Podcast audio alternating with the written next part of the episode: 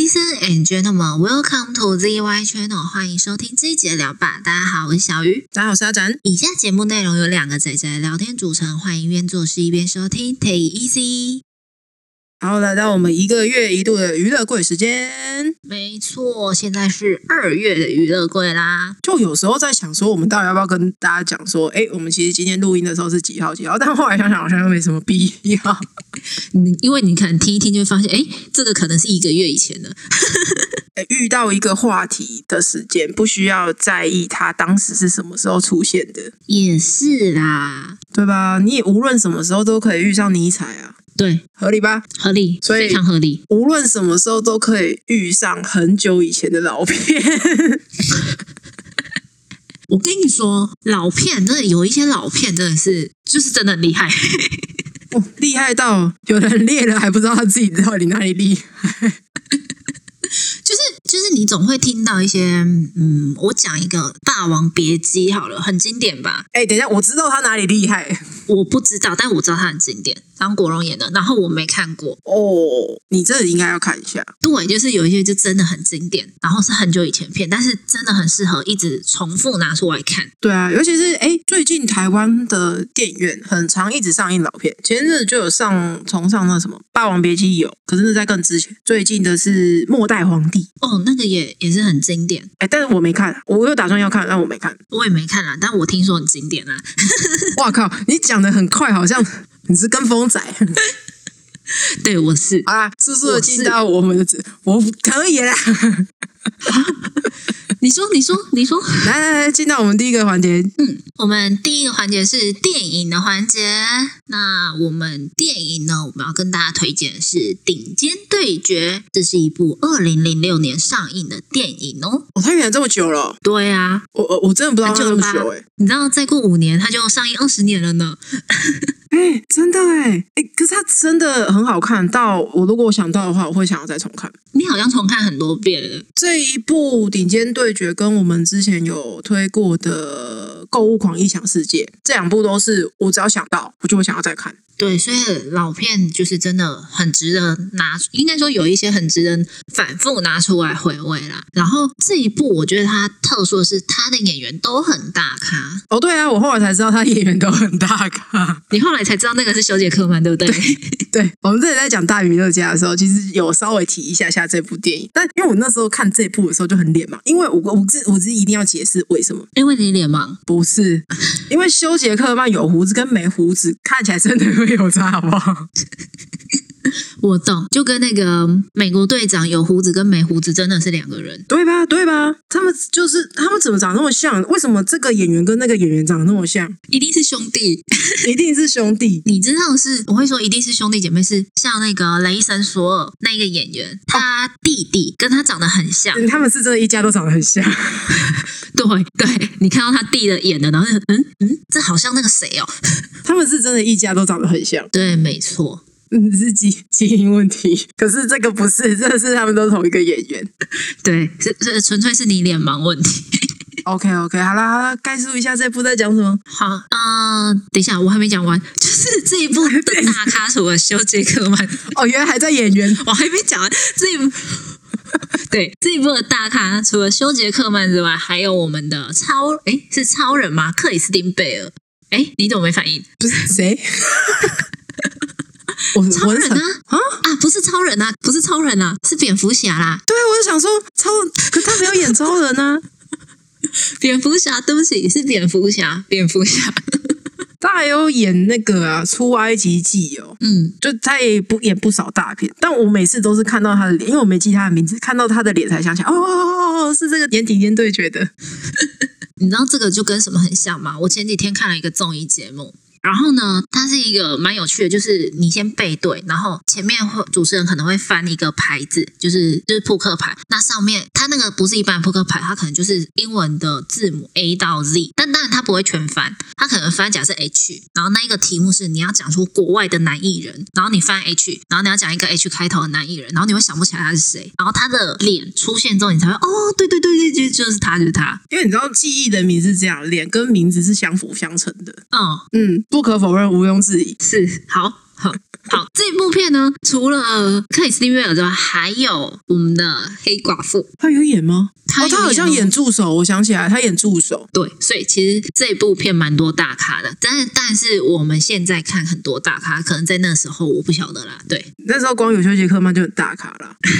不是，而且他的导演也找得起，不是吗？对啊，他的导演诺兰找得起，对啊，其实你讲了之后，我才知道哦，对耶，他好像是诺兰的片， 不是因为我没有那么迷诺兰的片，但是如果是最近，应该说近几年诺兰拍的新片都会把导演或是编剧就是当成是一个宣传的点这样子啊。就噱头啊。那对，那以前比较不会啊。没没没，以前还是会从全面启动开始会。这部片应该是在全面启动之前啦，反正没记错的话，哎也记错就算了。反正诺兰的名气就是在那之后就被一直狂拿来当扛棒啊。真的哦，我刚刚查了一下啦，速速的查了一下，《全面启动》是二零一零啊，对啊，对啊，对啊，在那之后嘛，可是我就没那么 care，我没那么迷诺兰，所以我不会太在意说他的导的片是哪些是他的这样。我也不会。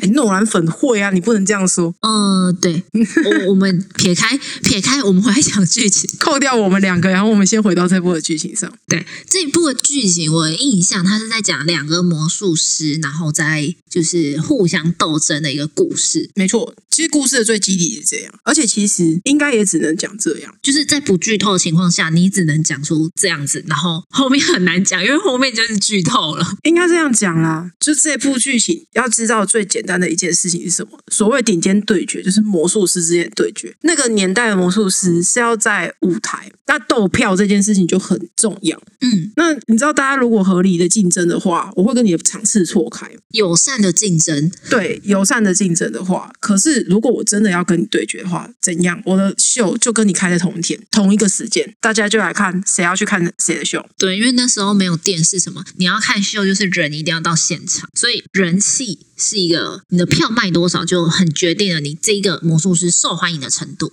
没错，然后这两个人就是这两位主角，他们又师出同门，他们还在学徒的时候，其实他们就两边就已经有点竞争的心态，尤其是修杰克曼那一边，他的好胜心非常强。对，然后你中间的剧情就是一直看他怎么去跟他的师弟斗，我觉得等于他们为了去跟对方斗，都愿意不择手段。其实他师弟那边是打从一开始就是为了要把名气做大，他们已经做了最大最大的决定。对，然后这个重大的决定，就是这个最天大的魔术，就是让休杰克曼一直去追寻、去想办法把它斗掉的一个最重要的因素。因为只要这个秀一出来，无法破解，没有人可以破解，太过完美。对他等于这一生就想要去破解他的魔术到底是怎么做到的。对，所以这个故事中前半的话，就是他怎么跟他师弟斗；嗯中后半的话，就是他怎么去，他后来想到了这个魔术，他要怎么破解，那他怎么去做到破解它？嗯，对，但是不管是哪一边，就不管是师弟那边，还是修杰克曼这边的发展，全部都是出乎意料。对，非常出乎意料。其实以我在旁观者的角度啦，我觉得他们对于魔术已经投入太多，就是真的是怎么讲，燃烧自己的生命，奉献在这个领域。因为他们是职人呐、呃，对，有毕一竟这点，是一是这是他们的行业，二是这是他们热爱的事物，他们已经成为职人的生的一个境界了。嗯嗯嗯，对，总之我觉得这部非常推荐给就是喜欢烧脑、有点烧脑的人去看看，因为它其实它真的会有一点点小烧脑。呃，如果你是处于一个不动脑的状态，你会看不懂。例如我，其实你不至于到看不懂啦，你只是就是会被它的东西牵着走，对对对，你就是会有种哎、诶为什么哦好吧哦哎、诶为什么呃哦好吧 的那种感觉。对，这这是一部就是可能只看一次，你可能会不太理解他在讲什么，你需要反复的去看。哎，对，虽然说我反复看不是因为这个原因呢、啊，你反复看是因为它真的好看，它是对，是因为它的最后的结局真的是太震撼了。很反转。与其说反转，我觉得真的是只能用震撼来讲。哦，嗯嗯嗯，它不是反转，它最终的结局重点不在反转，是震撼。它就让你知道一个魔术师为了达到顶尖，他愿意做的牺牲到底有怎样。真的，真的，好，但是还是推荐给大家 chill 一下，拿杯酒在那边放空脑袋自进行看哦。好，这个是我们电影的环节。好，那下一个呢是影集的环节。那影集的环节呢是要跟大家推荐的是《疑犯追踪》（Person of Interest），是美国的一个电影影集。那一样是诺兰执导的哦， 你终于可以念出他英文片名了。因为之前有一些事故，我不管怎么念就是念不出来。 对，对，好，那这一部剧其实是二零一一年的剧，总共有五季，那五季是一百零三集，那我觉得都非常的好看。我先问一个很重要的问题，对于追剧的人来说必须要问的问题。已完结哦， 哎，对，因为五 G 很有可能是断更，你知道吗？哦，蛋哥那个真的是很痛苦，对，看看我们的 BBC 哦，我是真的不知道他有没有继续，不是 BBC 啊，那个夏洛克福尔摩斯哦，我们是嗯真的不知道他到底要不要继续啦。哦，他已经做到了，就是即使不继续也没差。啊，对了，他要是真的写了第五季，我也不意外；他要是没写第五季，我也觉得还好。 对啊，对啊，对啊。好，我们来简介一下这个剧情。那这个剧情呢，其实就是美国呢有九一一恐怖攻击事件嘛。那他们 FBI 呢，就是为了要预防这种恐怖攻击事件，所以他们去建造了一个机器 machine，就是它可以去侦测有没有恐怖攻击的发生。那它怎么去侦测？其实就是有点像中国的天眼。但他是预判吗？还是就是现场这个行为的判断？它是它等于就是像天眼那样，它可以就是从呃不管是监听，然后或者是监控，那它就会去判断说这个人的行为有没有偏离他本来的，就是我本来的行为可能是 A，但是我突然某一天我做了一个 B 行为，那它就会去监控你那一段时间是不是有跟什么恐怖分子去做接触，那是不是有恐怖攻击的倾向。哦，所以它算一个是综合判断的系统。对对对，但是在综合判断这个系统的前提是，它可以全方位的去监控你，但是你不知道。嗯，其实简单来说，就是你的摄影设备啊，或者是录音设备，有这个东西的设备有电，那你就完蛋。有联网，对，然后有联网录，那它就会入侵。对，就会被监控。这个其实蛮可怕的，就是等于你你的所作所为就是百分之百暴露在政府的监控之下，但是政府没有跟你讲。哦，对啊，而且他到底看了什么？他看了哪些？就是是不是只有看外面大街的路上的那些录影机，或者是他还看了你家的，你也不知道你。家的，所以它就是包含你家的、啊，因为它要监控你这个人啊。对啊，没有说你你身为一个民众，你不知道啊。如果他对啊今天你不知道公告大家说，哦，我有这个系统，可是我只看外面监视器，可是你一定会怀疑说，他真的只看监视器吗？所以通常有这种系统，应该也不会被民众知道啦。嗯，那中国是中国他们已经被洗脑到摩擦。 好。好，回来。然后呢，我们的主角呢，就是建造这个 machine 的人。那因为等于我每天要处理的资讯非常的庞大，那他就会把资讯分成重要跟不重要嘛。那重要的就是监控有没有大规模的恐怖攻击的这一这一部分。那不重要的就是我们平常生活周遭，就是可能就像我刚刚讲，我平常是 A 行为，但我今天突然有一个 B 行为，但是我的 B 行为又不是跟恐怖攻击有关的，那就会被他删掉。但是我的 B 行为搞不好是我要去攻击别人，或者是有人要来攻击我这种的。就是它是一个被丢掉但重要的讯息。对，就是这个讯息有可能可以救到一个人，那但是因为它不是被他们列为恐怖大规模事件，所以它就会被丢掉。所以我们的主角就会很纠结说，这些人他知道了，他知道会有这些事情，可能会有这些事情发生，他知道你身上会发生一些不寻常的事情，那他到底是要救还是不救？哎，可是这个资讯不是被删掉了吗？他怎么知道有？哦，这个我忘记讲了，就是他把这个 machine 卖给了美国政府，那他就帮自己开了一个小后门啦。哦，所以那来说，就是他的那个后门会把资料留去他那边当备份。嗯，不完全，它只会就是我侦测到这个人，那后门它其实开的也不大，它只会有一串号码出来，它就可能是类似你的身份证号码，嗯，等于那个机器只会给他号码，那他再从这个号码去反查说你是谁这样子。不是不是，我意思是说，因为他只会保留跟重大恐怖攻击事件有关的资讯嘛。对所以如果他开了后门，那被删掉的资讯也不会留给他。啊、他开了后门，他删掉资讯也不会留给他，对啊，不有点不是很懂这一这一句。我没有想到这一点呢、欸 我就我就是一个在看这部剧的，所以我没有想到这一点。好，我们拉回来，你这句话要被剪进去。好，好，没关系，因为他就我的印象啊，他就是利用他城市里面一个后门，他就只拿得到一组数 据，然后他那一组数据，他就只是去查说，哦，你是这一组数据是谁，然后他可能他就会去，等于是说去关心你，可能最近会发生什么事情这样子。 对，他去悄悄的站在你身边，然后排在你后面买三明治，然后但你不知道。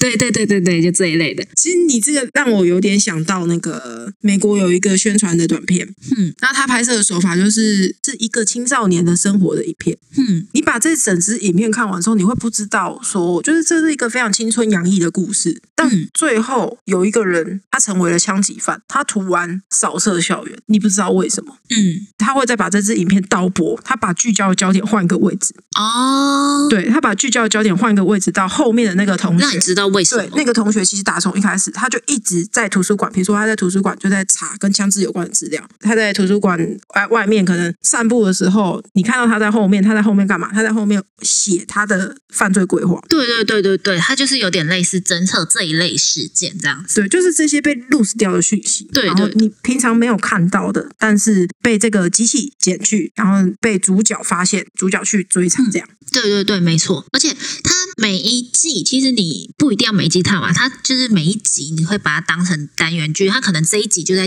哦，它的剧情就可能像你刚刚讲的，那它下一集的剧情就可能又是另外一个，不管是受害者还是加害者这样子。哦，就有点像 CSI 犯罪现场嘛。对对对对对对对，没错。但是它整个它有分一到五季，但是它一到五季又贯穿了一个更大的阴谋这样子。啊，一定都是这样的啊。然后其实你会发现是第五季多出来的的笔，前面没没什有么没嘛有没有，他从第一季就开始买了。哦，那他就代表他原本想要做个五六季就收尾了。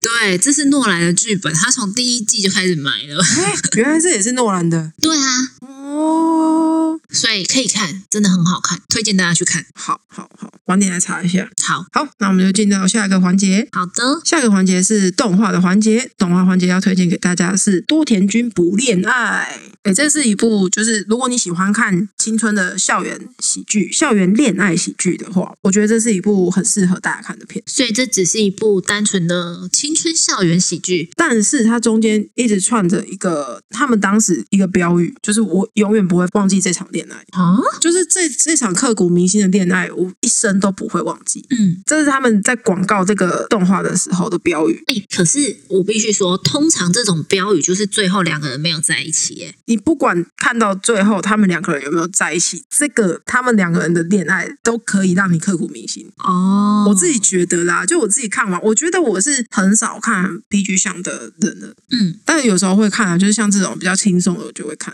嗯嗯嗯，它已经是我很少数，我看完真的是看到中间我就有点想哭。这么厉啊，不害，是中间，我指的中间是偏后了啦。哦哦，好哦， 对对对好哦，就是我觉得他的，我不能说他的剧本很强，因为他的发展是可以预料的。可是他叙事的方式让人很喜欢。哦，对，因为其实我们之前有介绍过他的主题曲，就是大石苍亮唱的那个，我我那时候直译叫《好友胶卷》，你有印象吗？嗯？有，我有印象。他就是那首主题曲配合的动画。嗯然后那时候说好友胶卷，就是我在拍照的时候，可能跟大家一起出去的时候，我不知不觉我拍的都是你。我有时候拍照的时候，我甚至会觉得说，哎，拍下去这个景色，如果不是你就不对。嗯，它跟这部动画真的非常切题，因为这部动画就是一个摄影社的故事，哼，就是故事的背景大家都是一个高中的摄影社这样子。然后一起出去玩，然后可能是他可能就会很怎么讲，他的目光都会在某一个人身上这样子。嗯，那就是我说的校园的部分啊，就是他们过的校园的日常生活。那慢慢的，男主角跟女主角两个人是怎么越走越靠近这样。嗯哼哼，嗯，其实也是很轻松啦，他也没那么沉重啦，讲的好像他很沉重，嗯，对，这样还蛮轻松可爱的一个故事。我觉得不管是里面的哪一个角色，他们都是很讨喜，然后每一个人的自己的故事、自己的恋爱观都还蛮有趣的。嗯嗯嗯好，那这就是今天动画的环节嗯，啊，下一个环节是漫画的环节，漫画的环节是要推荐给大家的是《邻家小龙》，今天就是推荐一些轻松的东西给大家啦。他这个画风是不是跟你之前那个那个什么《辣妹与恐龙》很类似啊？啊，就画八七版的，大家就是画 Q 版的。哦，哦，没有， 也不能说嗯 Q，、那不完全是 Q 版，就是画了一个比较比较轻松一点的画风。因为毕竟是搞笑漫啊，搞笑漫画很震惊，有时候很很难克诶、对啦，但是你要讲它跟辣妹与恐龙不一样的地方是，辣妹与恐龙的恐龙啊不会讲话，他会讲话它不只会讲话，它还变成它可以变成人。哦，是哦，但它里面的设定就是简单来说啊，它就是一个搞笑番，就是推荐给大家去放松、轻松一下。所以我们这边概讲几个，可能然后挑一些小片段，然后稍微讲一下它的设定这样子。嗯，它的设定就是龙，其实远古就一直存在，很久以前就一直存在，那也会跟人接触。但其实因为毕竟你知道，随着时间的演变啊，然后人类文明的升起，那龙就会有产生两种分歧，一种是就隐世在人类之间，嗯那一种就是隐居山林，就是不跟人类接触。嗯，那啊像主角呢，就是为了动画、为了漫画、为了小说、为了人类的科技、为了网络、为了网络游戏、为了 online game，所以愿意投身人类社会。然后宅在家里不出 门。对，其对，实，其实我觉得宅在家里不出门，靠着一条网路线，某方面来说也算是隐居啦。